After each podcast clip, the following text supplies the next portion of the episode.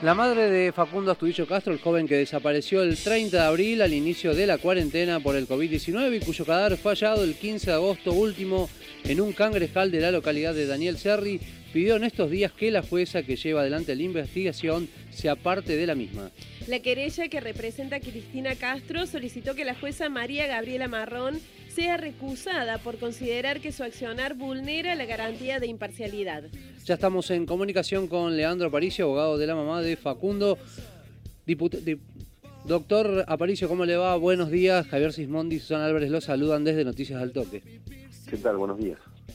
¿Qué tal, Facundo? Eh, bueno, estamos acá a la expectativa de lo que está pasando en el Congreso de la Nación, pero también nos interesa saber qué está pasando con esta otra situación, eh, ¿en qué hechos eh, se han fundamentado para este pedido de recusación de la jueza Marrón, doctora Aparicio?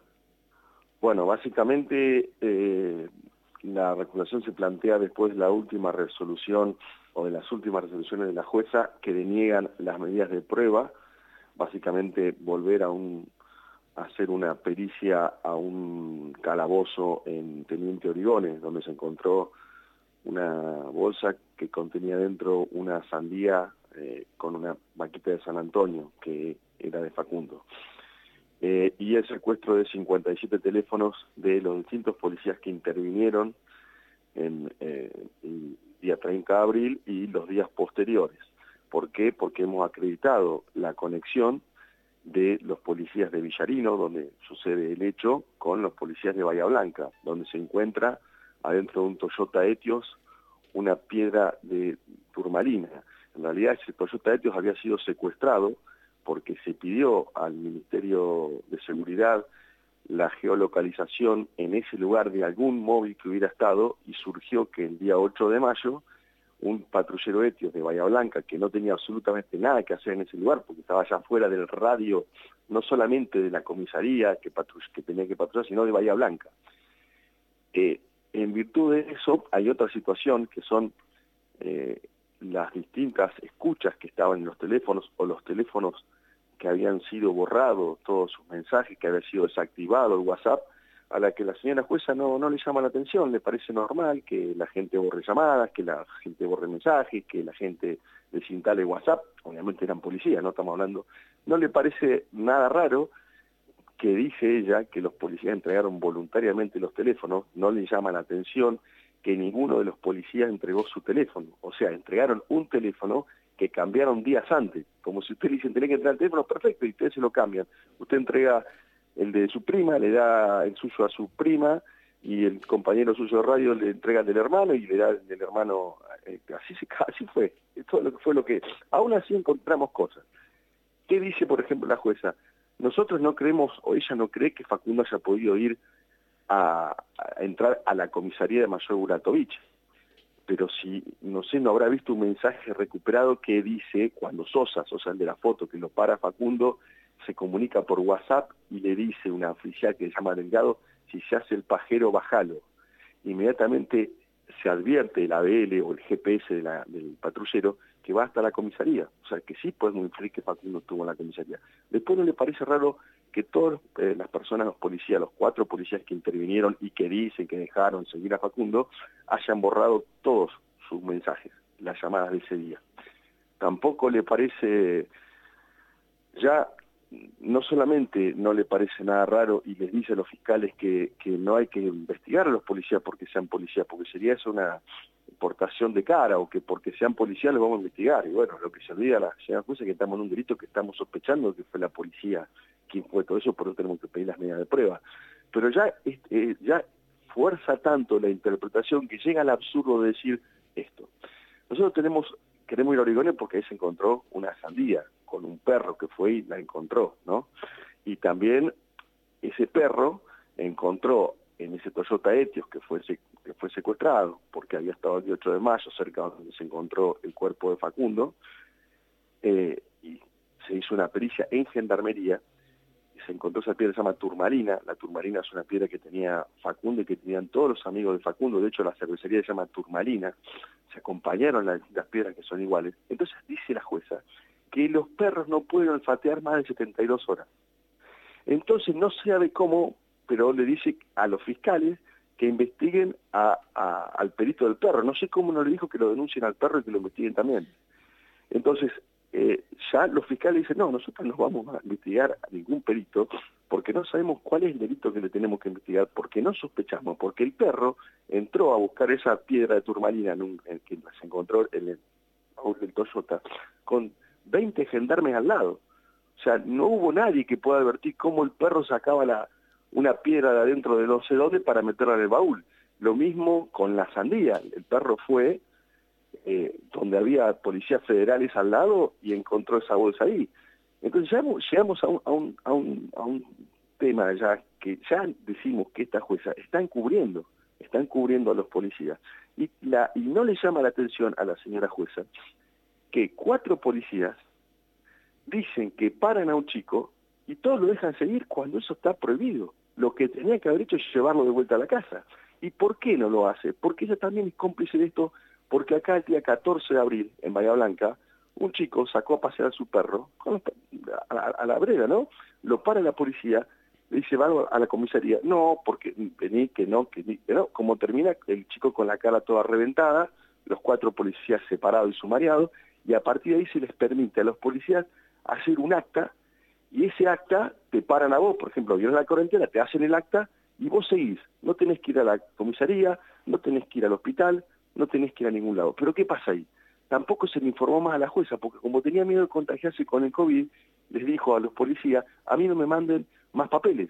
Entonces, ¿cuándo se enteró esta señora jueza de que Facundo fue infraccionado? ¿Saben cuándo? El día 26 de junio, a las 14.15. ¿Y por qué? Porque justo ese día, 57 días después de su desaparición, Cristina va al juzgado federal con nosotros a pedir la causa. ¿Y sabe qué pasa? No tenía la más pálida de dónde estaba. Entonces, la señora jueza, para abreviar, le dejó, ¿por qué? ¿Por qué digo esto? ¿Cuál es la, situación atrás? Que las causas estas se prescriben después. Cuando termina la cuarentena, cuando terminara la cuarentena, estas causas se iban a archivar todas. Entonces no tenía que trabajar en absolutamente ninguna. Vos te imaginas, había 20.000 causas en un juzgado que no, no tiene muchas causas acá. ¿Qué pasa? ¿Cuál es el inconveniente? Que para no trabajar, que para no laburar, que para no controlar, a estos Rottweiler, lo dejaste sin cadena. ¿Y qué pasa cuando un Rottweiler vos lo dejás sin cadena? Muerde a la gente. Entonces, ¿qué pasa cuando la policía de la provincia de Buenos Aires no tiene que rendirte control? Pasa lo que pasó con Facundo. Y después, obviamente, empieza el encubrimiento, empieza... Yo te estoy, porque tengo poco tiempo, no, no sé el tiempo que disponen ustedes, pero trato de explicarle muy someramente los detalles más, este, más gruesos, ¿no? porque después las pruebas que nosotros estamos pidiendo y que vienen en tandas, que vienen, por ejemplo, hace una semana, nos dicen que el día 7 de julio la policía la apretó a la exnovia, la llevó hasta un hospital, el hospital más grande de acá, y le hizo reconocer a la chica como que habían encontrado ropa de Facundo, a lo que obviamente cuando la llamamos a declarar dijo, sí, me pasó esto, me fueron a buscar a lo de mi amiga, me llevaron al hospital, yo le dije que esa no la ropa, me dijeron que sí, me llevaron a la comisaría quinta, me tuvieron dos horas y después me llevaron a la comisaría sexta. ¿Y por qué hicieron esto de pronto? No tengo ni idea, eso es lo que hicieron.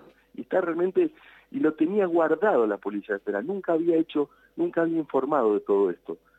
¿Por qué? porque lo tenían guardadito por si lo podían usar y cuando aparece esto recién, el día 18 de agosto después que aparece el cuerpo. También tenemos la última testimonial de la semana pasada, que el mismo día que aparece el cuerpo de Facundo, que es encontrado a las 5 de la tarde, alguien activó el teléfono, un teléfono a nombre de Facundo, teniendo los documentos de Facundo o los datos de Facundo. Entonces, en eso estamos también eh, buscando. Y también sabemos, sabemos ya que el día primero de julio los funcionarios de la municipalidad de Villarino sabían que estaba la gorra de Facundo adentro de un calabozo. Entonces tenemos tanta información que, que no solamente involucra a los cuatro policías, Sosa, Curruinca, Flores y González, los dos policías que lo paran, la hermanastra de una y pareja del otro, que dice que lo lleva y lo deja en Origones, y el que estaba en Origones que dice que lo ve y lo deja pasar. Todo eso tenemos acreditado de que todo es falso. Lo tenemos. ¿Por qué? Porque no hay ninguna constancia de que Xiomara haya viajado eh, ese día, porque ella desinstala su WhatsApp el día 8 de mayo, justamente el día 8 de mayo donde aparece el Toyota Etios en el lugar donde está el cuerpo, porque ella borra este, su WhatsApp, instala su WhatsApp y entrega otro teléfono, porque Sosa entrega otro teléfono, porque Curruinca entrega otro teléfono, y aún así, nada de esto le parece raro a la señora jueza. Doctor eh, Aparicio, más allá de lo que usted señalaba, ¿no? De lo grueso, también de lo burdo, ¿no? Ante tanta evidencia, eh, la propia jueza tiene que decidir sobre su recusación y qué pasa si se niega a recusarse. Va a la Cámara y la Cámara lo tiene que, lo tiene que resolver. Eh, más allá de todo eso, también la vamos a denunciar ante el Consejo de la Magistratura que se lo exponemos también en, la recusación, que son 90 páginas de las cuales yo trato de, obviamente, eh, simplificarlas, ¿no? Pero eh, eso es una parte, ¿no?, de la investigación. La investigación sigue por otros, eh, por otros caminos. Estamos tomando distintas declaraciones y estamos analizando mm, más que nada hay otra cuestión que es la testigo H, esa testigo H que dice que lleva a Facundo, le lleva 15 kilómetros, la testigo H la mete en la causa Sosa y, y Xiomara Flores. Ellos dicen que alguien le va a decir que Pepe, ponele, sabe que H llevó a Facundo. Y así nomás, sin, nada, se lo llevan al federal y a federal. Y justo ese día, justo ese día, que era el 13 de julio, el intendente de Villarino, de tan bueno que es, de Gaucho, manda un listado de autos que dicen que pasaron el 30 de abril. Recuerden que yo nosotros este, descubrimos que ya el primero de julio sabían que Facundo había estado en la comisaría y no dijeron nada. Y ahí mandan un listado donde es un Excel, un Word, no es que hay un soporte tecnológico que me diga que hay una cámara que vio la camioneta, no, es un Word que dice que a las 4 de la tarde pasó esa camioneta.